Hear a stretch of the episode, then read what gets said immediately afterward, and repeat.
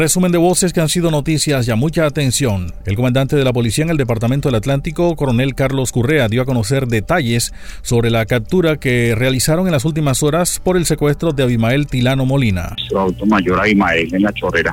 Se hace una recolección de Policía Judicial e Inteligencia por parte de nuestro Gaula, del Departamento de Policía, donde se hace trabajo de recolección de información técnica por medio de algunas pocas cámaras que se tienen en el sector, otra por fuentes humanas, pero en especial también contribuyó mucho a la labor periodística investigativa de medios de comunicación aquí en el departamento, lo que motivó también a que muchas personas eh, nos empezaran a dar información. Empezamos a verificar y es así como se da un resultado posterior para tener un indiciado, en este caso por el delito de desaparición forzada del señor Abimael, lo que corresponde a, a un ciudadano, el cual capturado mediante registro de allanamiento en Tolu Viejo, en Sucre, y en ese momento está puesto a disposición de autoridad competente aquí en Barranquilla para responder por ese delito. El comandante de la Policía Metropolitana de Barranquilla, Luis Hernández, dio a conocer que son 24 las personas que hacen parte del nuevo cartel de los más buscados por extorsión, homicidio, sicariato. Hay una recompensa de hasta 5 millones de pesos para quien entregue información.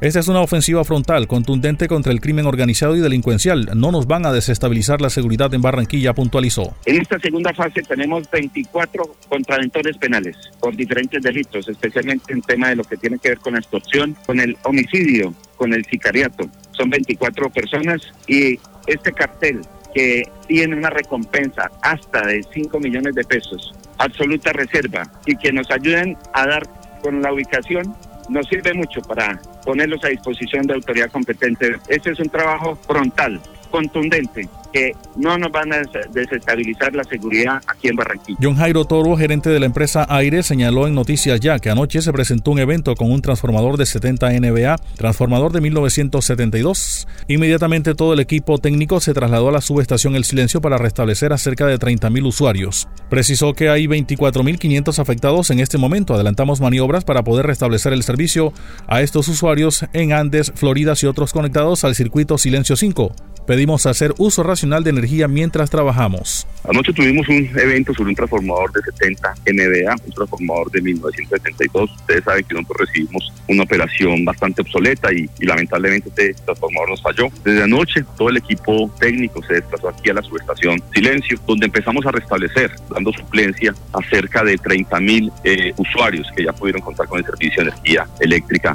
eh, en diferentes horas de la madrugada. En este momento tenemos 24 mil clientes afectados Estamos eh, finalizando unas maniobras para poder restablecer y que esos usuarios ya puedan contar con servicio de energía eléctrica muy pronto ahora en la mañana, mientras se va buscando una forma definitiva hacia el mediodía. Dijo que aún se desconocen las causas del incendio.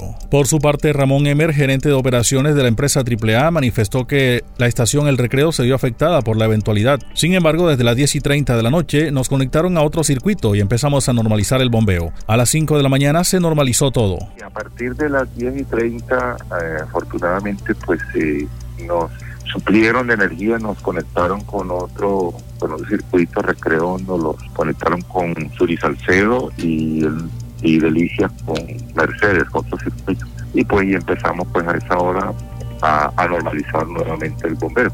Y así pues ya como a las 5 de la mañana ya teníamos normalizado todo el, todo el sistema. Obviamente que habrán algunos sectores de pronto en las partes más altas en donde las presiones todavía no estarán, digamos, normalizadas, estarán con bajas presiones todavía, pero en las partes altas. El resto debe estar ya normalizado.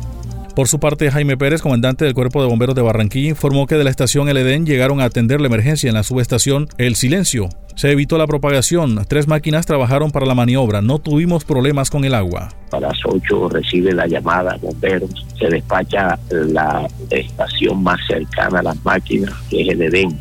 Eh, llegan al lugar y de acuerdo al criterio del oficial pide refuerzo por la gran magnitud de las llamas. que ellos valoran la situación y ven que es un transformador, pero seguidamente eh, hay más transformadores, hay más elementos que, cuidar en ese sentido. Estaba quemándose y por eso se dedicaron a aislar, a evitar que se propagara a los otros sitios y empezaron a trabajar con, con, con el transformador, llegando de apoyo dos máquinas más de la estación central. O sea, trabajaron con tres máquinas de mil galones y dos carros tanques de, de 3.500 galones. Para esta maniobra eh, nosotros no tuvimos problema con el agua porque esa, esos carros tanques tienen dos piscinas que uno la, las abre y en 10 minutos tú tienes descargada 3.000 galones de agua y puedes salir del carro que abastecerse nuevamente. Henry Gordon, fiscal de la Central Unitaria de Trabajadores en el Departamento del Atlántico,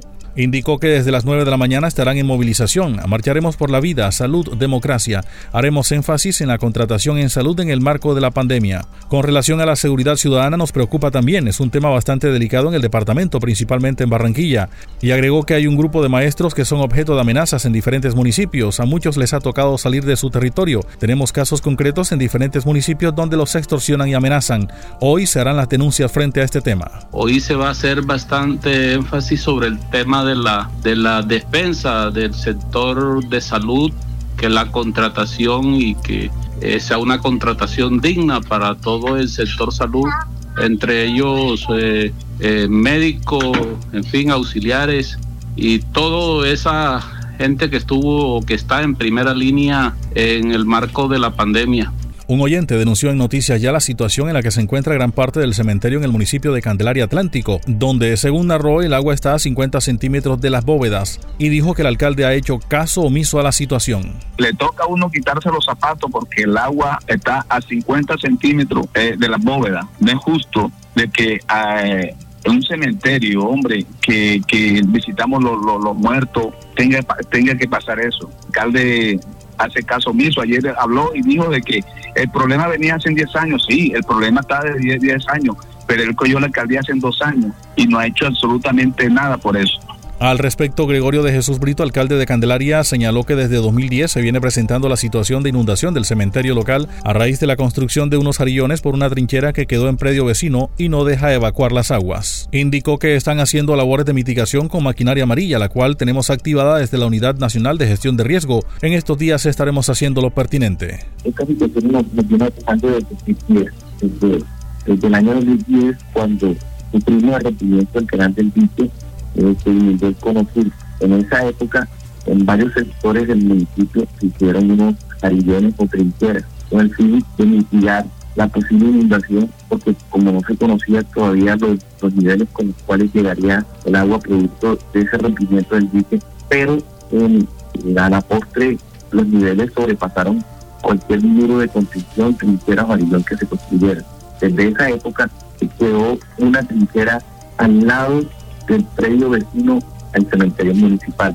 Cómo se construyó esa trinchera, entrenar, es decir, las aguas que caen dentro del cementerio no, no pueden no pueden salir. Nosotros el año desde el año pasado, desde que asumimos la administración, le colocamos alumbrados, eh, reconstruimos la, capilla, la morgue, estaba en, muy, en muy malas condiciones el Congreso aprobó la suspensión de la ley de garantías. Al respecto, el politólogo Ángel Tuirán dijo que esta ley hace parte de un marco normativo donde se fijan reglas de juego para que elecciones presidenciales tengan garantías en el sentido de que no se tome la contratación estatal a favor de algún candidato. Señaló que hay un riesgo de cara a estas elecciones con la suspensión de este artículo ya que los mandatarios locales tendrán la facultad para hacer contratos administrativos. Hay que ser vigilantes. Se le hace un llamado a los organismos de control un riesgo, un riesgo de cara a las próximas elecciones, la suspensión de este artículo, eh, que normalmente no se permitía ese tipo de contratos administrativos interadministrativos, eh, van a tener la facultad eh, los mandatarios locales para, para celebrar este tipo de contratos. Hay que ser muy vigilantes. Yo creo que aquí, aquí hay un llamado importante a los organismos de control y esperar que esto no sea instrumentalizado y no termine favoreciendo algún candidato eh, presidencial. Pasó el resumen de voces que han sido noticias, ya les habló Elvis Payares Matute.